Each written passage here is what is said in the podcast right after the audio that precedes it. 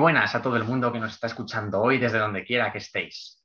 ¿Qué tal estáis? Esperamos que estéis genial y nosotros aquí seguimos cogiendo carrerilla con nuestro programa de podcast. Eh, esperamos que estéis disfrutando cuando lo escuchéis tanto como nosotros cuando lo grabamos. Hoy hemos decidido tratar un tema que es un poquito delicado. Vamos a hablar de bullying o acoso, en otras palabras. Esta es una realidad que, por desgracia, está muy presente en el día a día de muchas personas, pero sobre la que también, afortunadamente, cada día se habla más y se intenta hacer una mayor prevención y detección, sobre todo a nivel de los colegios, institutos. Hoy tenemos con nosotros a Aroa y Alba Luna, que han venido a hablar un poquito sobre este tema con nosotros. ¿Qué tal estáis, chicas? Bien. Hola, muy bien. Em, chicas, habéis sido vosotras las que habéis decidido sacar este tema ¿no? y proponerlo para hablar aquí entre todos. Eh, ¿Por qué creéis que es importante abordar este tema? Bueno, yo lo he vivido en, primera persona y me parece muy importante hablar de ello. Creo que es importante concienciar a, la gente sobre, sobre este tema y para eso estoy aquí. Genial, eso es lo que vamos a hacer hoy. Alba Luna, ¿a ti qué te ha llevado a querer participar en este debate? Pues yo un poco más de lo mismo como ha comentado Aroa, dado que creo que es un tema muy importante que sí que se va tratando cada vez más, pero que aún queda mucho por hacer. Desde luego, porque además es muy curioso, ¿no? Como en general en sociedad, cuando nos relacionamos con otras personas, eh, siempre se tiende a señalar a la persona que por el motivo que sea, en nuestro caso, pues puede ser la diabetes en algunas ocasiones, Em, es diferente al resto, ¿no? Y tiene pues, alguna característica que por lo que sea em, hace que se salga de, la norma. Eh, nos habéis contado que habéis sufrido alguna, en alguna ocasión este tipo de acoso. Si os apetece contar un poco vuestra experiencia o cómo lo habéis vivido vosotras en, en primera persona. Bueno, pues yo en mi caso, cuando yo debuté con la diabetes, tenía ocho años entonces yo, yo, estaba, yo salía en el hospital y mis padres fueron a hablar con el colegio como para informar un poco y tal. Y nada, un poco más que a mis padres les dijeron que, que, me tenían que cambiar de colegio, que bueno, yo me quedaba al comedor, que no me iban a hacer una comida especial ni nada. O sea, mis padres dijeron que no necesitaba ninguna comida especial, sin embargo, que necesitaba que me pesaran la comida y que, que tampoco lo iban a hacer y, y un poco así. Eso por parte como tal del colegio. Y luego, respecto a clase, pues mis profesores no hicieron nada por explicar el tema. Es más como que me apartaban a la hora del almuerzo cuando me tenía que pinchar o a la hora de comer me apartaban, me llevaban a una sala aparte. Y entonces, claro, los niños lo empezaron a ver como algo más raro y ya era como pues el bicho raro, ya no se juntaban tanto, etcétera, etcétera. Entonces les faltaba información realmente.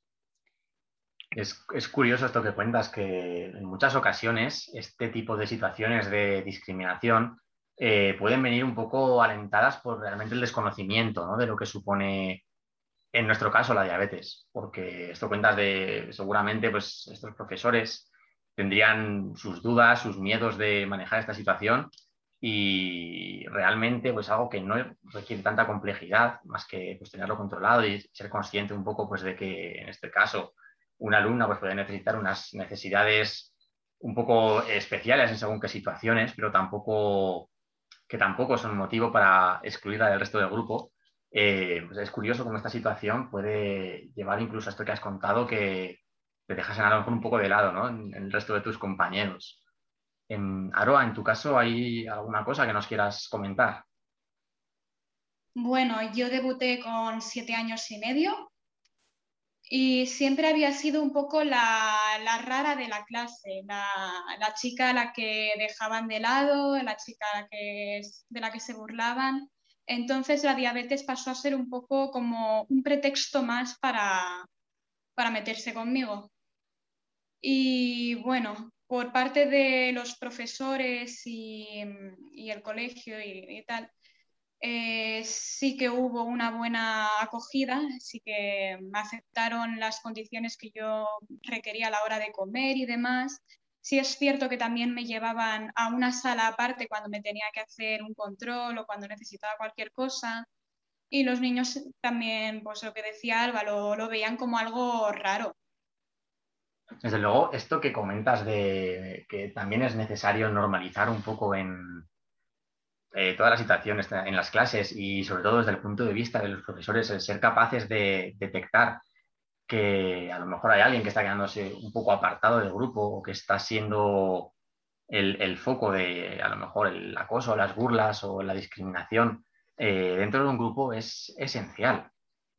Eh, ¿Vosotras qué creéis? ¿Que estamos tendiendo a cambiar un poco en este sentido, a movernos hacia una mayor detección y prevención de, del acoso en general en los colegios? Yo creo que sí y que no. Eh, tengo esos sentimientos encontrados, más que nada porque considero que depende mucho también de la persona, o sea, del profesor. Si el profesor o profesor en este caso no está por la labor de estar al tanto, de informarse y, todo, pues por mucho que el centro quiera hacerlo, si no lo hace el profesor en este caso de la clase, no, no se llega a ningún lado.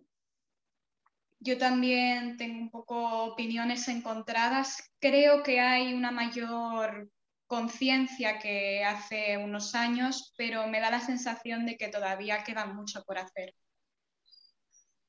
Desde, luego que esto es un camino largo, ¿no? que no vamos a conseguir cambiar eh, una situación tan importante como esta en, en, poco tiempo. Pero yo, bueno, espero y soy optimista que poco a poco y desde luego con la entrada de nuevas generaciones eh, en lo que es el sistema educativo, eh, consigamos un poco mejorar en estos aspectos e intentar llegar a un punto en el que no se llegue a extremos a lo mejor tan, tan drásticos como los que nos contabais en este caso. Eh, ¿Vosotras qué creéis sobre, por ejemplo, la oportunidad de poder conocer a personas por las que estén, que estén pasando por una situación similar a, la que estáis pasando. En este caso, pues a más personas, por ejemplo, con, diabetes, a la hora de ayudar a, normalizar un poco esto y darnos cuenta de que, ostras, realmente no somos unos bichos raros, ¿no? Por, aunque nos, nos, lo estén intentando hacer creer. Creo que es muy importante encontrar a otras personas que, que estén pasando por lo mismo y que te ayuden a ver que lo que te pasa no es nada del otro mundo, sino que simplemente es una condición eh, un poco distinta que hay que, con la que hay que convivir. Que yo opino lo mismo, más que nada porque hasta los 16 he estado esos 8 años sin conocer a nadie, solo tenía de referencia a mi padre y, no es lo mismo. Entonces, al ir a los campamentos y todo, yo he podido conocer gente que estaba pasando por lo mismo y, como comentábamos, ya no te sientes un bicho raro, puedes compartir cosas, vivencias con ellos que otras personas que no tienen diabetes no lo van a entender si no lo viven. Entonces a mí pues me ha ayudado bastante. Desde luego, chicas, eh, tener la oportunidad de compartir estas inquietudes, estos miedos y estas vivencias con personas que te entienden de primera mano, eh, es una experiencia, es una oportunidad muy valiosa y que desde luego merece muchísimo la pena. Así que con esto vamos a dar por finalizado ya nuestro podcast de hoy. Eh, muchísimas gracias de verdad por decidir abriros con nosotros y contarnos estas vivencias de primera mano. Y nada, esperamos que con estos minutitos escuchándonos hayáis podido reflexionar un poco sobre el tema y nos vemos en nuestro siguiente podcast.